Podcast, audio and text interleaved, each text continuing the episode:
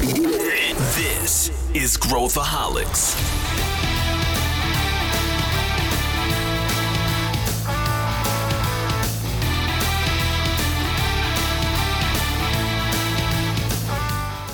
Olá, aqui é Pedro Weingärtner, sou o CEO da ACE e esse é Growthaholics, o podcast para quem adora inovação e empreendedorismo. A gente começou a fazer uma série de episódios às terças-feiras, diferentes do formato que a gente costuma lançar toda quinta-feira. São episódios muitas vezes mais curtos, com temas uh, variados e, e, não necessariamente um modelo de entrevista.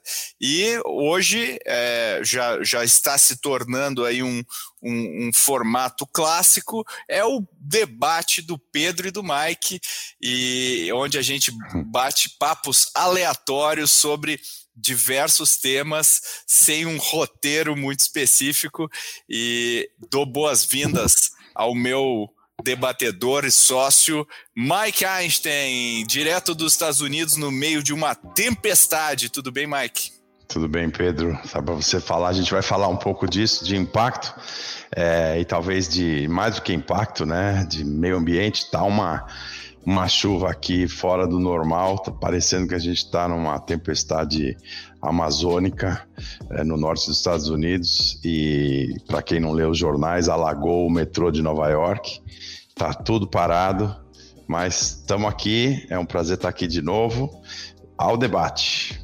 É isso aí. Falando, falando nisso, né? O, a gente está falando de mudança climática, uh, enfim, a gente está tá, espero, saindo de uma pandemia e, e, entendendo que a gente nunca esteve preparado para lidar com uma pandemia dessas, embora os sinais estivessem aí que ela viria. A gente também agora está se debruçando em cima das mudanças climáticas que tu está sentindo aí na pele, né? Na, na, na costa leste a gente está tendo chuvas torrenciais, na costa oeste uma seca absurda. Uh, então, assim, vamos começar falando um pouquinho de, de do que, que a gente entende, né? Quando a gente fala de de quando a gente fala de impacto, quando a gente fala de uh, e depois para a gente entrar nos negócios, mas uh, a questão é como que nós no meio corporativo trabalhamos os nossos negócios também olhando aspectos que não são aqueles tradicionais de lucro, uh, enfim, só focado na nossa bolha, entendendo que a gente está num sistema, né, num, num, num onde está tudo conectado. E a gente tem falado muito aqui sobre ESG, que é a sigla né, ESG que domina o meio de investimentos hoje, muito dinheiro, muitos fundos, muito se fala aí sobre né, o, o, o ambiente né, do I, o, a parte social e a parte de governança, né, o ESG. Como é que você vê isso, Mike? Do discurso versus prática, porque a gente hoje uh, existe toda uma uma questão de parecer, a gente fala isso muito quando a gente fala de inovação, né? Parecer inovador versus ser inovador, e também realmente direcionar o nosso negócio para resolver problemas específicos versus parecer que eu estou lidando com esses problemas. Como é que você tá? Como é que você avalia isso? Você que está nos Estados Unidos, assim, uh, imagino que estejamos num nível talvez de debate, de discussão um pouco mais avançado aí. Qual, qual que é a tua percepção? Hum. É, eu acho que esse negócio do, do, avançado que você falou é interessante. É, a gente está ouvindo falar muito agora no Brasil, né? Tá assim, pegando fogo em todo que é lugar. Aqui menos, porque já está um pouco mais estabelecido. Ainda eu acho meio embrionário, tá? Olhando para o big picture assim, né? Tem muito a ser feito, mas se fala menos, talvez se talvez tenham mais ações do que palavras aqui, é, porque já está um pouco mais incorporado, enquanto que no Brasil está em ebulição e está todo mundo querendo entrar e fazer alguma coisa, né? Então tem um, um pequeno atraso. Não sei se é muito, um par de anos talvez, mas é normal, né? A gente vê isso também para as startups, né? Para acho que um pouco de, de tudo na economia e, e, e, social também. Agora, faz falar e fazer, né? O que você está falando. É, eu acho que muita gente fala demais e faz muito pouco, né? E grandes corporações ainda que são os que vão mover a agulha, né? Acho que para mim tem dois dois setores, né, dois movedores de agulha aqui: governo e grandes empresas. Tá? E claro que todo o resto anda junto, mas se, os, se, essas, se as grandes corporações e o governo tomarem verdadeiras decisões, as coisas vão avançar muito mais fácil. Né? É, se a gente olha para as grandes empresas, é uma mudança forte de, de mentalidade, onde até muito pouco tempo o, as empresas, os CEOs é, estavam aí para servir seus acionistas, né?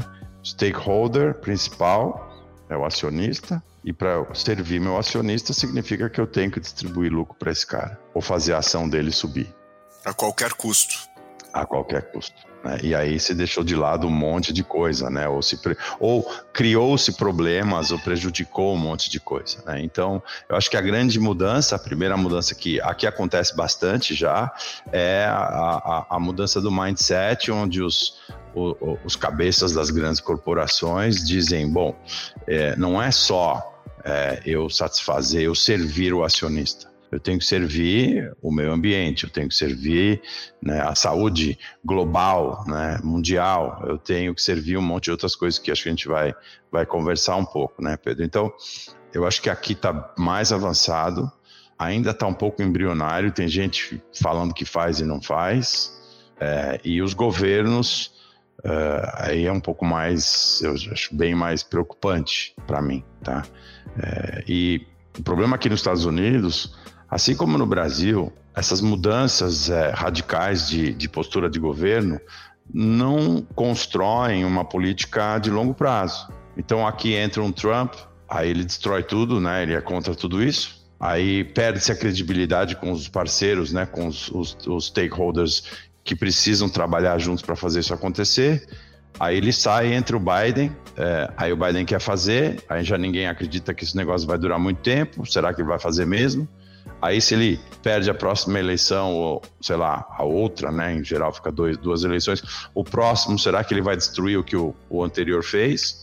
E a gente tem um paralelo no Brasil também, né? Com, com a gente está em, em, dois polos extremos. A gente sai de um PT para entrar no Bolsonaro, mas é, não há continuidade, né? Eu não sei o que, que você acha, mas para mim, para dar certo, impacto, SG, você tem que ter continuidade. Isso é um negócio de LOL, é uma maratona tripla.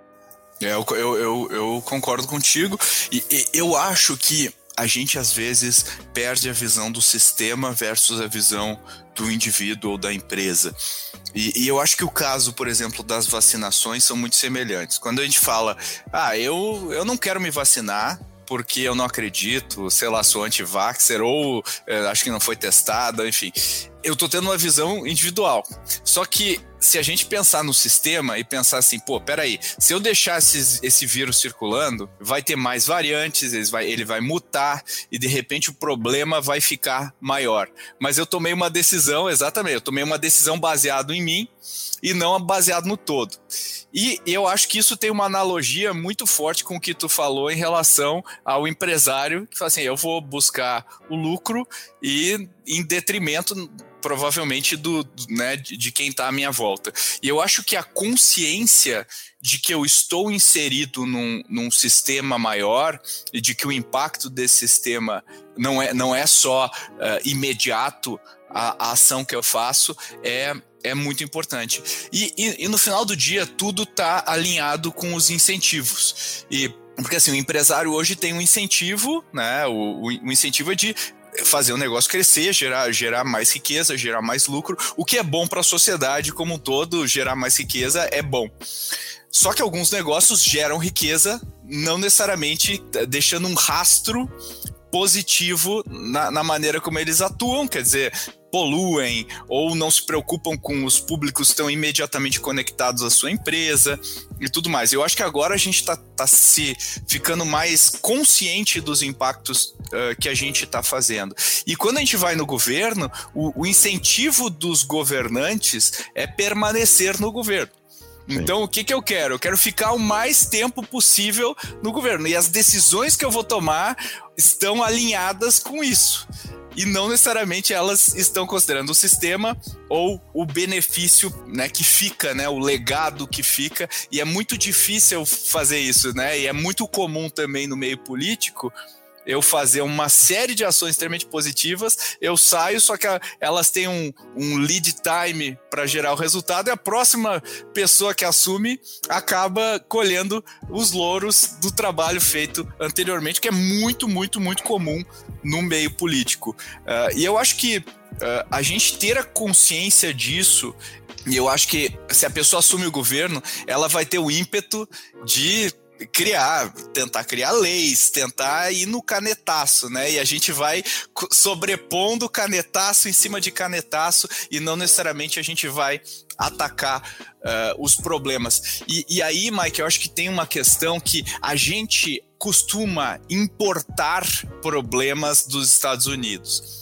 Ou seja, a gente pega um contexto uh, americano que tem N coisas específicas ao contexto americano, a gente importa para o Brasil que tem outra realidade completamente diferente do mercado americano. Então, eu acho, a gente estava até lendo um artigo antes primeiro, não, ah, e daí tem que conectar um pouco com os, com os, nossos valores, né? Aqui, que a gente é Pareto Lover, né? A gente fala na esse um dos nossos valores é ser Pareto Lover.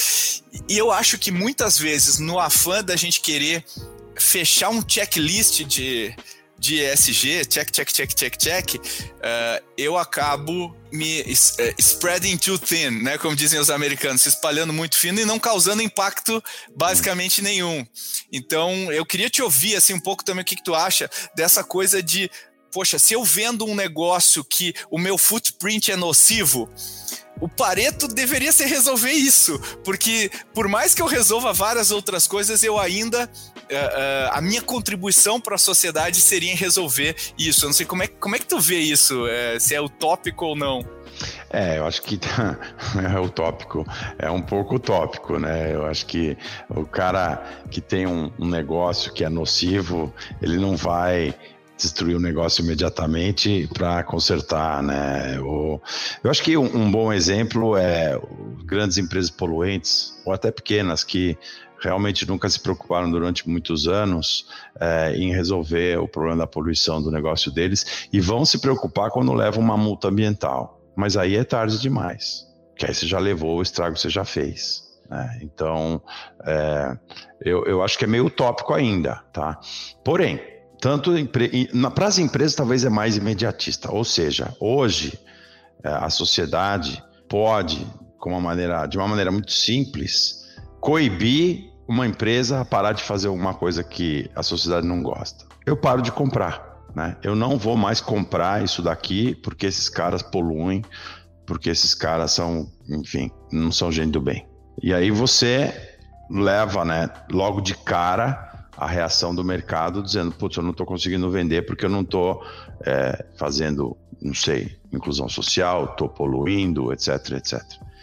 É, os governos, né, eles é, apanham, a nível de governo, é, você acaba recebendo feedback da população durante as eleições. Então, se você não está é, entregando aquilo que a tua população, né, o teu eleitorado quer, você vai sofrer isso a cada quatro anos, às vezes a cada dois anos, e você continua. É muito, muito mais lento do que na, na parte corporativa. Né? Então, eu acho que isso também é uma coisa que a gente tem que pensar e atuar mais. Né?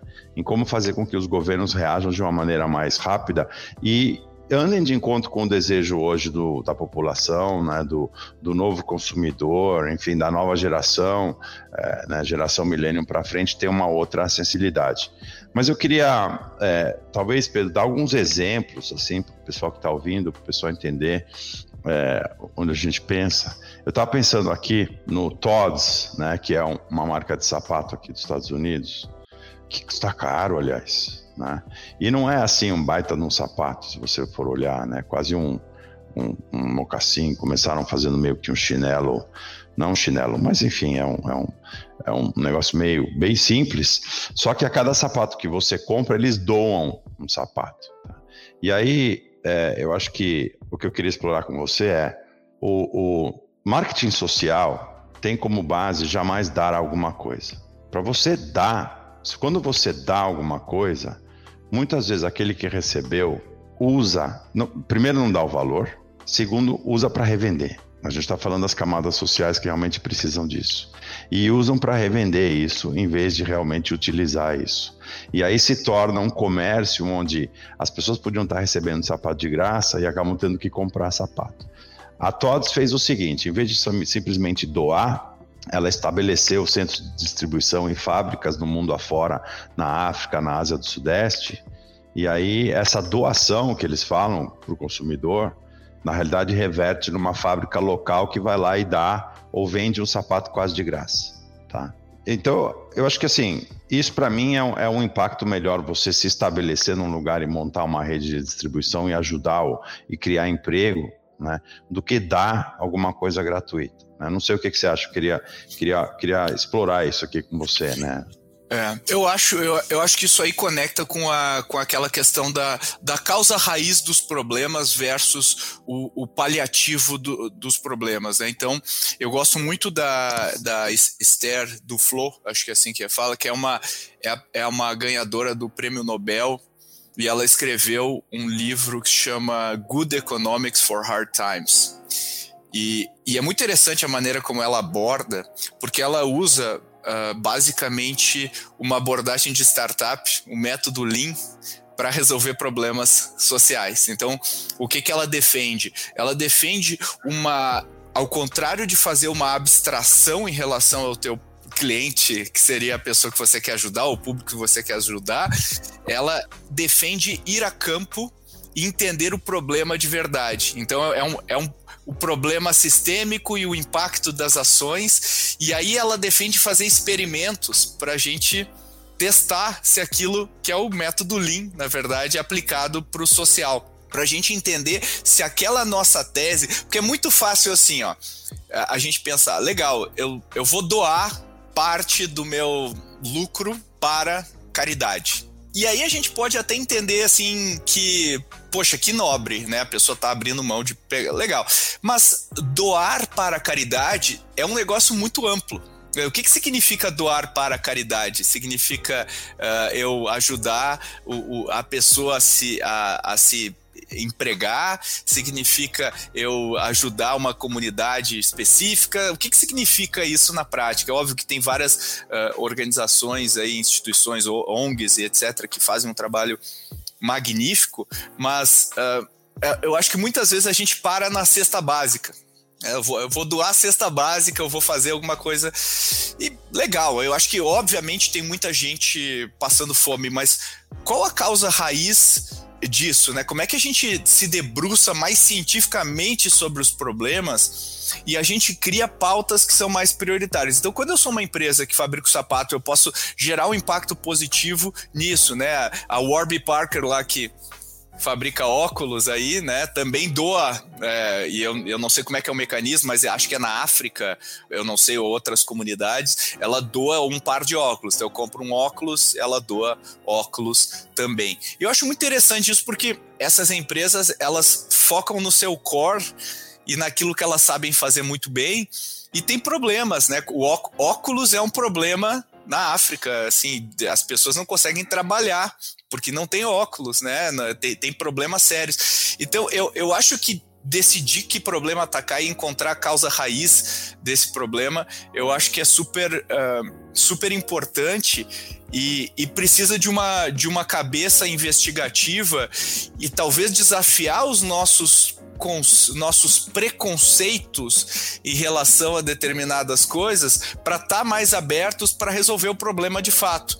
Então a gente sempre, né, aqui na ACE a gente fala, pô, vamos, vamos primeiro identificar qual é o problema para depois pensar numa solução, né? Identificar o problema é quase metade da solução, porque às vezes a gente não, não nomeia ou não, não coloca o problema na mesa e sai aleatoriamente fazendo soluções, né? Não, não, não tão aleatório, mas enfim, soluções mais baseadas no que eu acho, no que eu penso e talvez não tão orientadas a dados. Então, eu acho que a gente tem que ser mais data-driven para entender os problemas reais e como que a gente se debruça em cima dos problemas reais. E eu acho assim, eu vou, eu vou até colocar um exemplo que eu achei bem, bem interessante. Tu pega uh, Lego.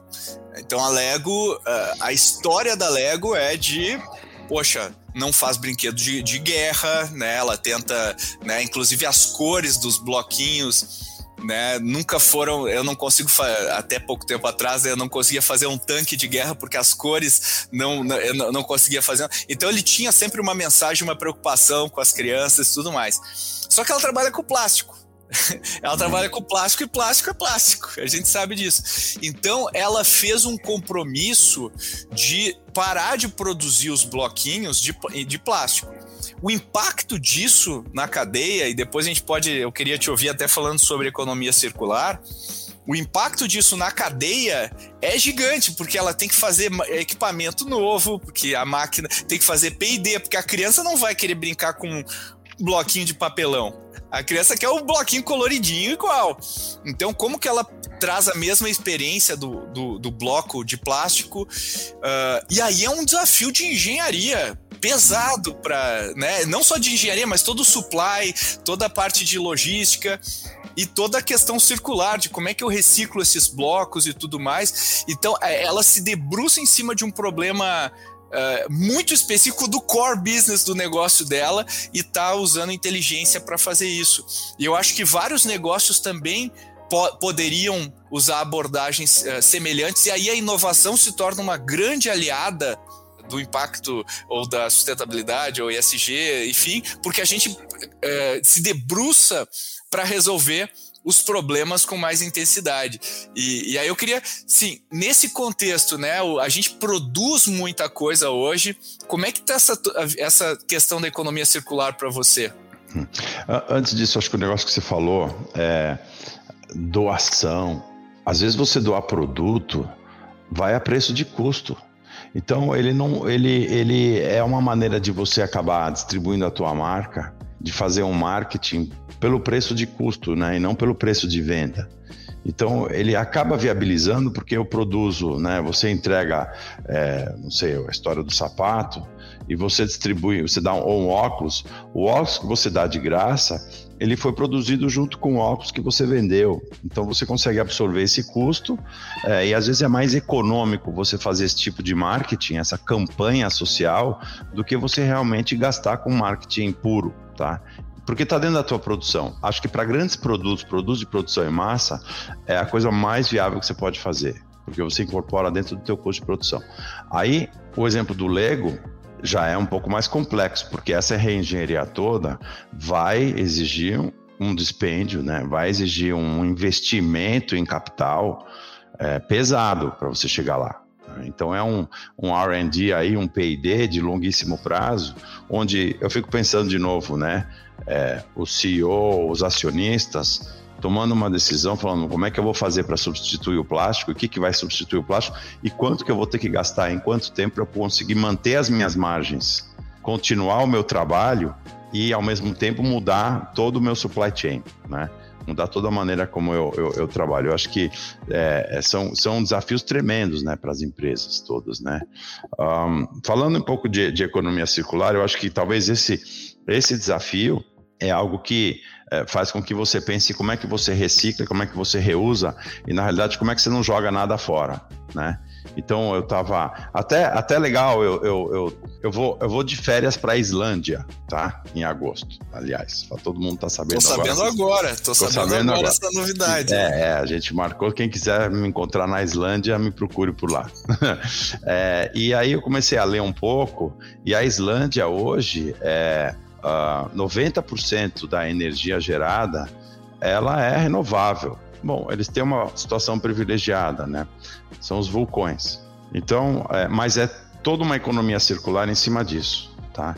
Então, eles conseguem extrair, né, pelo calor do vulcão, eles geram energia com isso, eles movimentam água, aí faz a geração de energia, eles estão já é, alimentando os seus veículos com a energia que foi gerada dos vulcões, é, todas as casas e nada se joga fora. E esse vapor, eles estão usando o vapor para. Eles criaram uma metodologia que solidifica o excesso de vapor, transforma eles em, em pedrinhas, eles jogam de volta para a terra e aumentam o volume de pedras dentro do, da, das praias de, de, de lava preta, né, para realimentar essa energia. Então eu achei isso absolutamente sensacional. Aí é, a gente tem um, um, outro exemplo aqui, a gente estava lendo sobre o aeroporto de Schiphol lá na, em Amsterdã, é, que é, agora está utilizando uh, lâmpada as a service. Então eles fecharam um negócio com a Philips, que é holandesa, é, onde é, eu, aeroporto, não vou comprar mais lâmpada. Eu vou comprar a energia que a lâmpada gera. E você, Philips, vai fazer toda a manutenção das lâmpadas, vai instalar as lâmpadas no aeroporto, e aí ficou sensacional com os, assim, os designs. E eu não estou preocupado com a manutenção da lâmpada, eu estou preocupado com a redução da energia. E a Philips começou a trabalhar em P&D para fazer a redução de energia, do consumo de energia do aeroporto e tentar é, recircular essa energia, sabe, o tempo todo. Então ele é autossuficiente, ou quase autossuficiente o, o, o aeroporto. É, então esses são exemplos que eu acho que a gente pode pensar para o futuro. Acho que o futuro vai, vai chegar lá. E aí a gente estava olhando aqui, acho que para dar mais exemplos para o pessoal, quais são os 17 gols aqui da, das Nações Unidas, né? Os 17 itens que as Nações Unidas querem promover, que é acabar com a pobreza, acabar com a fome, saúde e bem-estar para todo mundo, educação de qualidade, é, gender equality, que é educar, é, que, que é isso? Igualdade de, de gênero? É, igualdade de gênero. Igualdade de gênero. Água limpa, né? Energia limpa e, e barata. Desculpa. É, descentralização, na, economia decente, né? Com criação de riqueza. Nova indústria, que é o a gente está falando muito aqui? É muita coisa, vamos ficar lendo tudo. Mas eu acho que essas daqui são as principais. E claro, o clima, tá? E consumo responsável. A gente podia até falar o que, que é. O que, que é consumir responsavelmente? Legal, é, é, é esse é um bom, é um bom tema, né? Eu, eu acho que esses objetivos é, eles são super interessantes da gente olhar embora eu criticamente olhando os objetivos, eu acho que se tu resolver alguns deles, os outros resolvem também né? Tipo, né?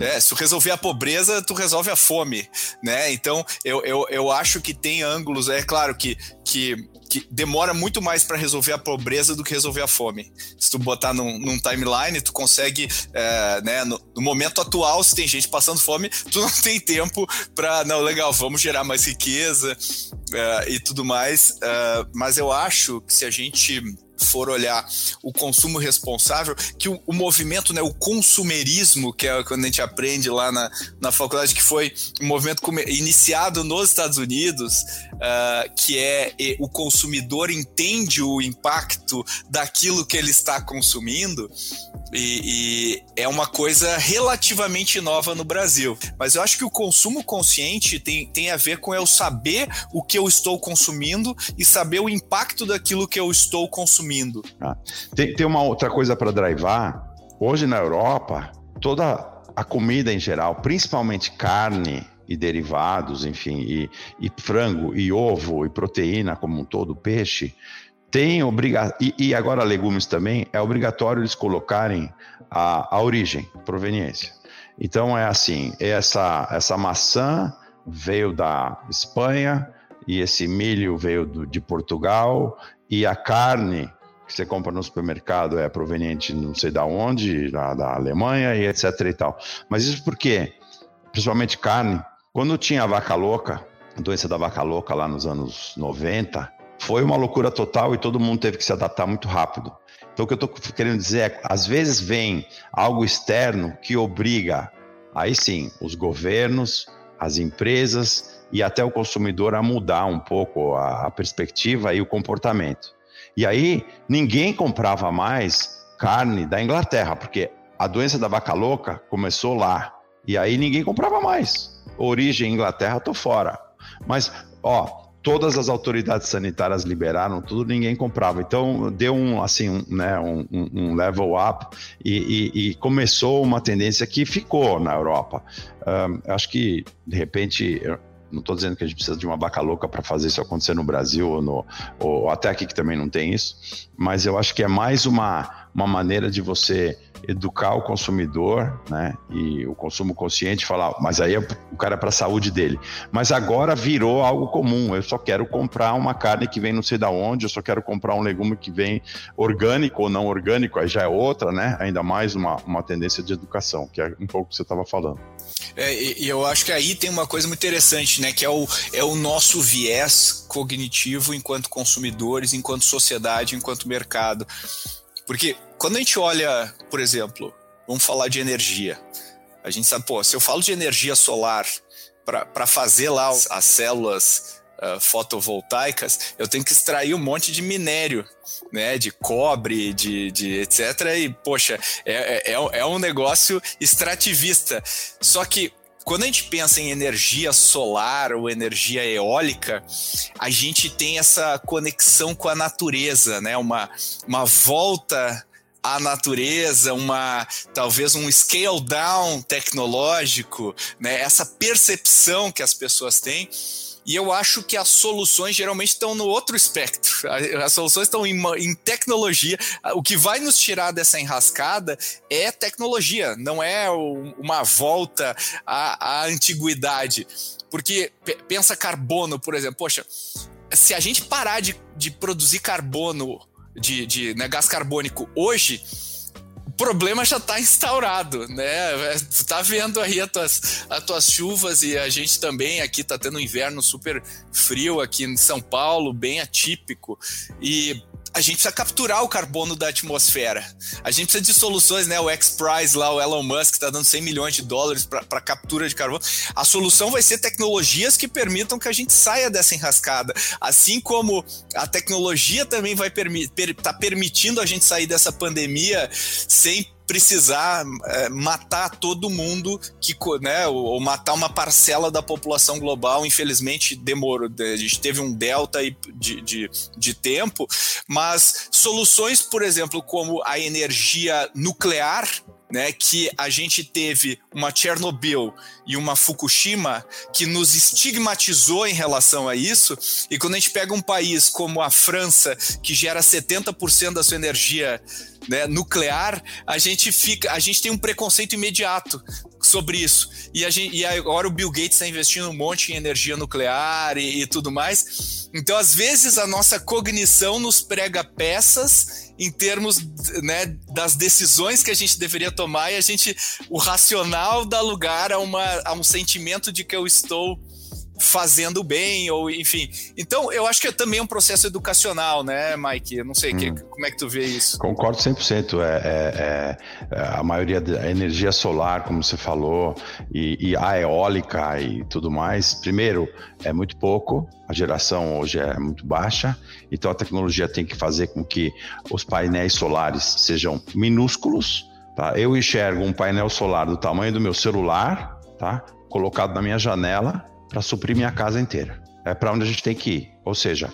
redução drástica do volume, do tamanho e aumento drástico do, da geração e captação de energia dentro de um espaço muito pequeno. Tá? É isso que vai acontecer. É, é, como, e, como, os, os, como os, os, os, processadores, os, né, se a gente olhar os, os computadores, é, né, os Lady, chips, né? Lady Moore, né? Lady Moore. Então imagina uma Lady Moore para energia, tá?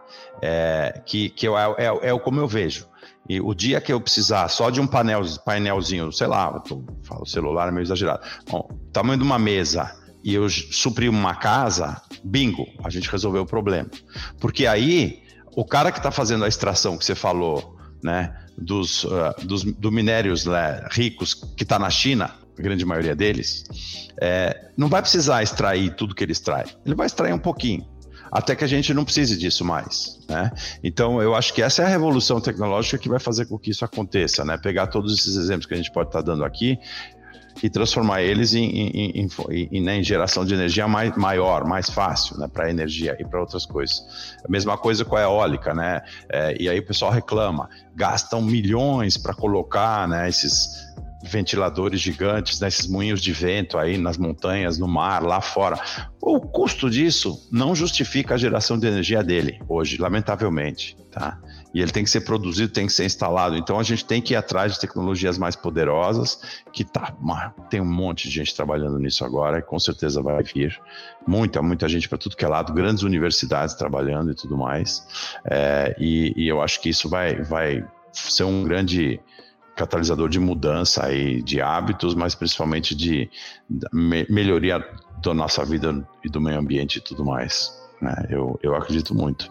É, eu, tem, eu tem que ter vontade, né? Mas Sim. você tem razão, o cognitivo é assim, coloquei um painel solar, esqueceu que, construir esse painel solar não é nada limpo, tá?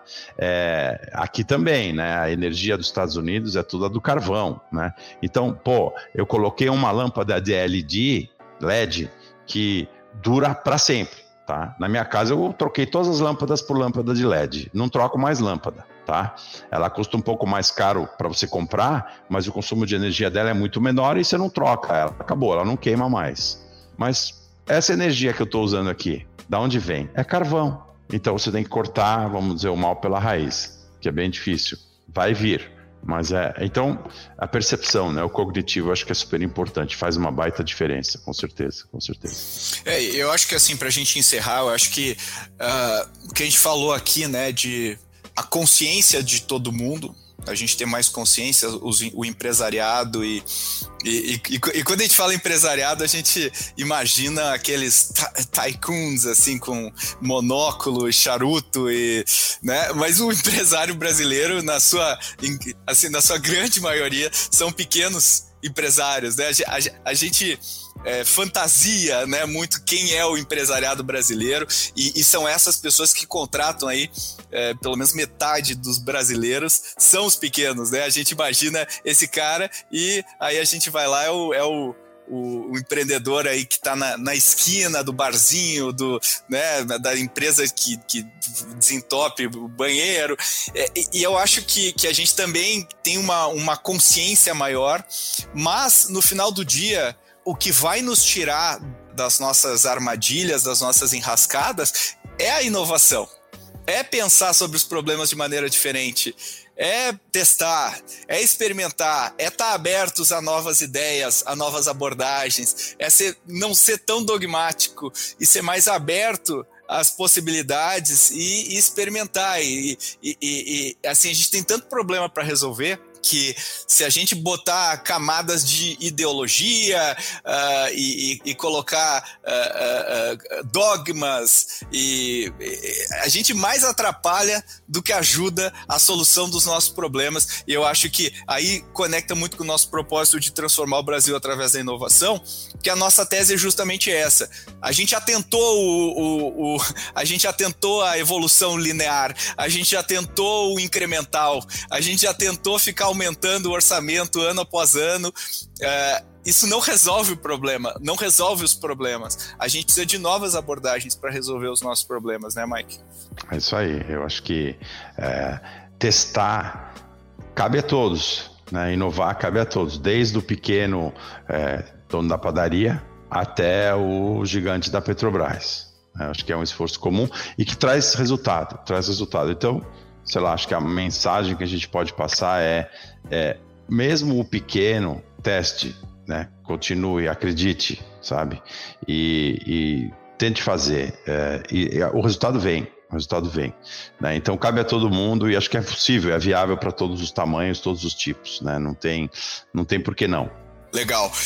Bom, chegamos aqui no fim da nossa discussão, Mike. Mais, uma, mais um papo bem interessante aí. Talvez não, não um papo não usual, né, do que o pessoal tá, tá acostumado a, a, a ouvir, mas eu acho que traz insights legais. A gente gravou um episódio junto com o Fábio Alperovic, da Fama Investimentos uhum. sobre ESG.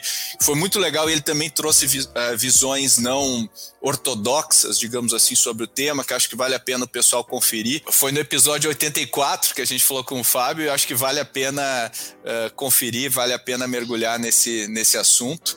E agradeço novamente ao Mike. Se você gosta desse, desse tipo de episódio, peça aí, peça temas, a gente a gente gosta de debater, então peça temas aí. E Mike, valeu de novo aí pela tua participação. Obrigado, Pedro. Obrigado, pessoal. Espero que vocês tenham gostado. Quero ouvir aí o feedback de vocês e, e enfim, estamos aqui para sustentar o futuro do nosso universo. Agradeço e até a próxima.